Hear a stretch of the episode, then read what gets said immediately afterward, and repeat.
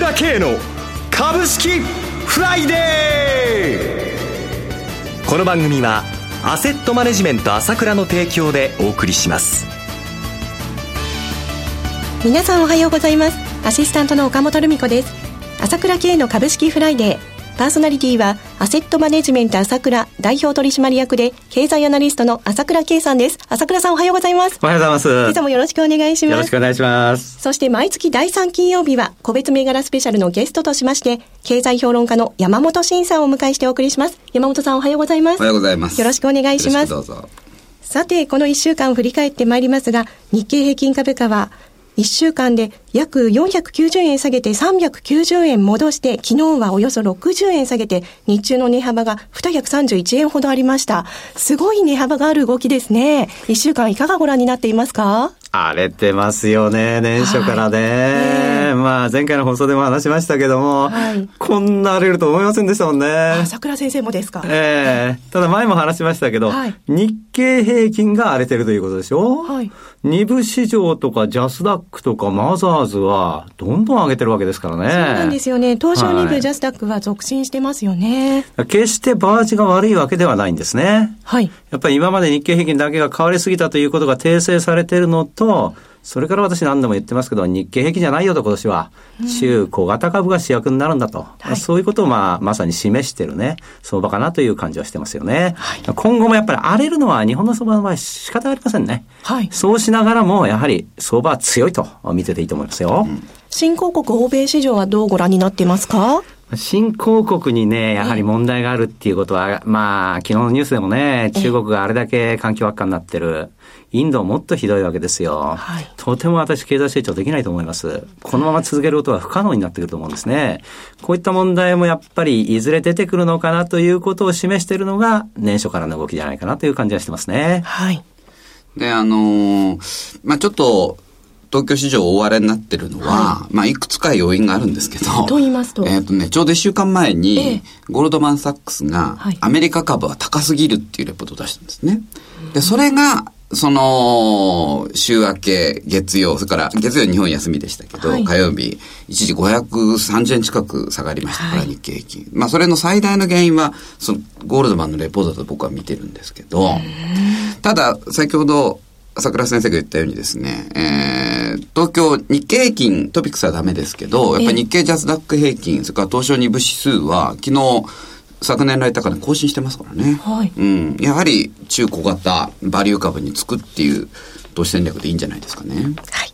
ではお知らせを挟みまして個別銘柄スペシャルをお送りしてまいります。株式投資に答えがある。株高だからといって必ず設けられる保証はない。だからこそプロの情報が欲しい。そんな時に朝倉慶。経済予測のプロ、朝倉慶の情報は、アセットマネジメント朝倉のウェブサイトで、日々無料でリアルタイム配信中。迷ったら朝倉慶。キーワード、朝倉慶で検索を。アセットマネジメント朝倉は、証券取引、金銭有価証券の予託貸付行為は行っておりません。また、情報提供する金融商品のお取引では、相場変動などにより損失を生じる恐れがあります。取引説明書、契約締結前交付書面などを十分にお読みいただき、ご理解の上お取引ください。金融商品仲介業者登録、関東財務局長、金中第605号。朝倉慶の株式フライデー。今朝はゲストに経済評論家の山本伸さんをお迎えしています。では早速山本さん、注目銘柄とその背景を教えてください。はい。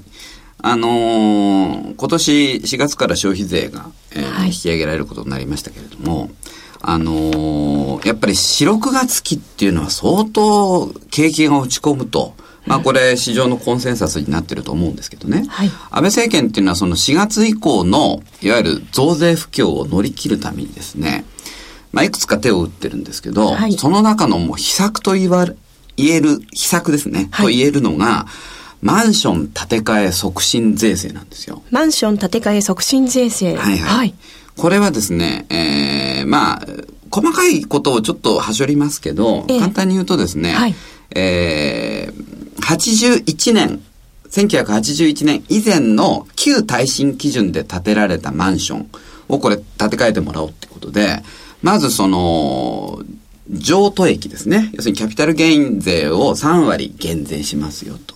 えー、それから、不動産取得税とか、えー、まあ、あと、引っ越し代までね、中低所得者の場合は、引っ越し代まで、ちょっと政府が面倒見るっていうふうに今検討してるんですけど、かなり大盤振る舞いの対策になりそうなんですよ。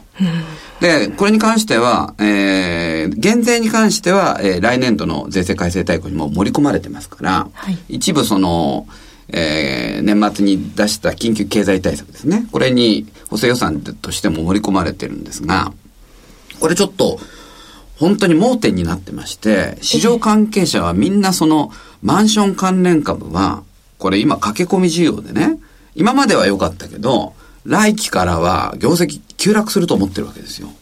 うん、だからその、例えば、マンション最大手の大京ですね。はい、これなんかも、えー、去年の高値から見ると、随分落ちたままなんですよね。はい。えー、日経平均が年末にあの、まあ、高値を更新したにもかかわらず、ええ、マンション株っていうのは総じて低迷してると。で、その中でまあとりあえずやっぱり最大手の大京はちょっと外せないなと思います。はい。証券コード8840大京、昨日の終値は299円でした。これはあの、去年の高値まで戻っても、えー、5割ぐらいは上がる余地がありますからね。それから、太陽光発電マンションの最大手の宝霊弁。はい。証券コード8897宝霊弁。昨日の終値は350円でした。えー、それからマンション建築で最大手の長谷工ですね。証券コード1808長谷工コーポレーション。昨日の終値は828円でした。これね、あんまり気づいてないと思う、市場関係者気づいてない人多いんですけど、とにかくこのマンション建て替えラッシュが僕は起こると思います。で、これ2年間の、えー、いわゆる限定なんですね。はい、えー限定措置なんですけど、まあ2年でそう簡単にまとまらないっていうところもあるんで、多分ね、延長延長でいくと思いますけど、まあいずれにしてもマンション建て替えるとなると、家具から家電からこれみんな買い替えますから。そうですね。これ、いわゆる駆け込み需要で落ち込む高額商品が相当またね、盛り返してくるかなと見てます。はい。それでは CM の後も注目銘柄について山本さんにお話を伺います。今、朝倉慶が熱い。その鋭い分析力で注目を集める経済予測のプロ、朝倉慶が代表を務める朝倉アセットマネジメントでは、日々の株式情報を無料でリアルタイム配信中。アベノミクスで上昇した株式相場、投資家はここからどう対処すべきか。迷ったら朝倉慶。キーワード朝倉慶で検索を。アセットマネジメント朝倉は、証券取引、金銭有価証券の予託貸付行為は行っておりません。また、情報提供する金融商品のお取引では、相場変動などにより損失を生じる恐れがあります。取引説明書、契約締結前交付書面など十分にお読みいただき、ご理解の上お取引ください。金融商品仲介業者登録、関東財務局長、金中第605号。山本さん、続いての注目銘柄とその背景を教えてください。はい、まあちょっとさっきの続きをもう少し言うとですね、はい、このマンション建て替えっていうのは、ええ。ー、その今81年以前って言いましたけど、これ要するに81年以前っていうのは土地がうんと安かった頃ですよね。うん、60年代からマンション建設って始まってますから、で、多分ね、政府は、容積率を緩和してあげて、住んでる人の追加負担を、まあ、下手すりゃゼロにするぐらいの、かなり本当に大盤振る舞いの、えー、対策にすると思うので、そうしたらもう、ラッシュになりますね。で、これは例の安倍政権の国土強靭化計画の一環ですから、はい、で、で、次の消費税引き上げね、えー、来年10月の消費税引き上げも、はい、このマンション建て替えラッシュが起こるかどうかで、それが成否決まると思いますね。それくらいね、これね、えー、本当に秘策ですね。と思います。はい。はい。で、えー、ちょっと次は、あの、定位株とか、今ちょっと、相場流れに来てる銘柄をいきたいと思うんですけど、ちょっとマンションの中で、はい、マンション関連株の中で定位株で、これ東証2部なんですけど、はい、グローベルスっていうのがあります。証券コード3528グローベルス、昨日の終値は73円でした。これ、二桁銘柄、まあ、昔で言えばボロ株なんですけどね。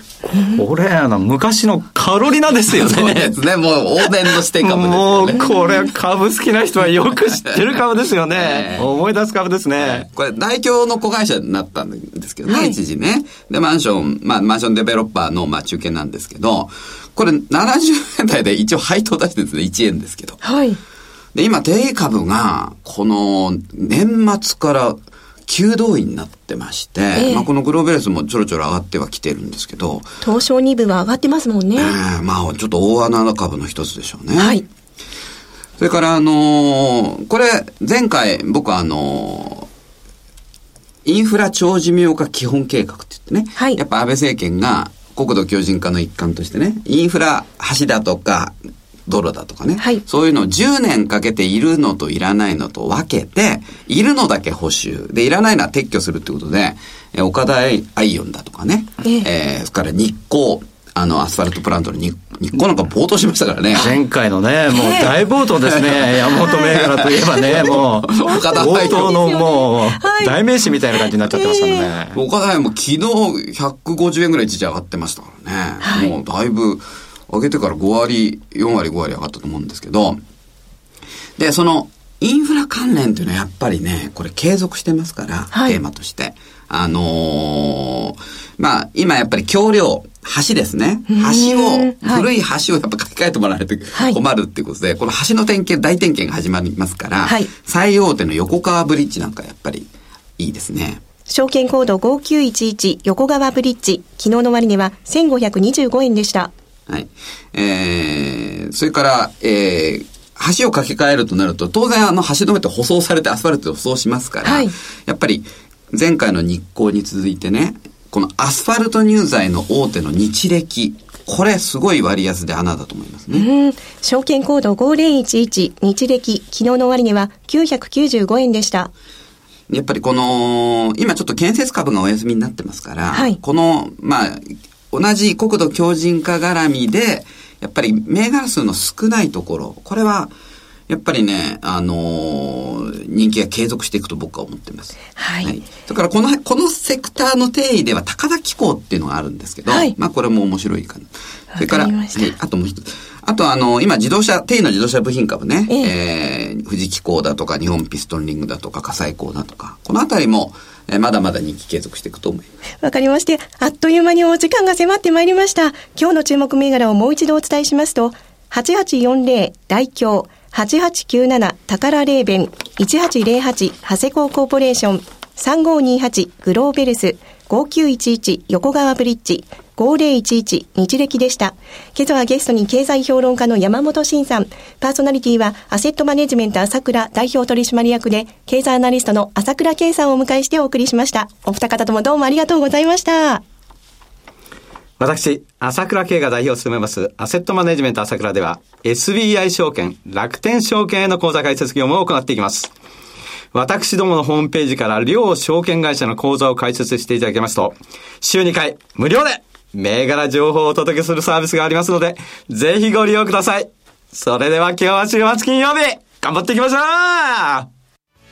この番組は、アセットマネジメント朝倉の提供でお送りしました。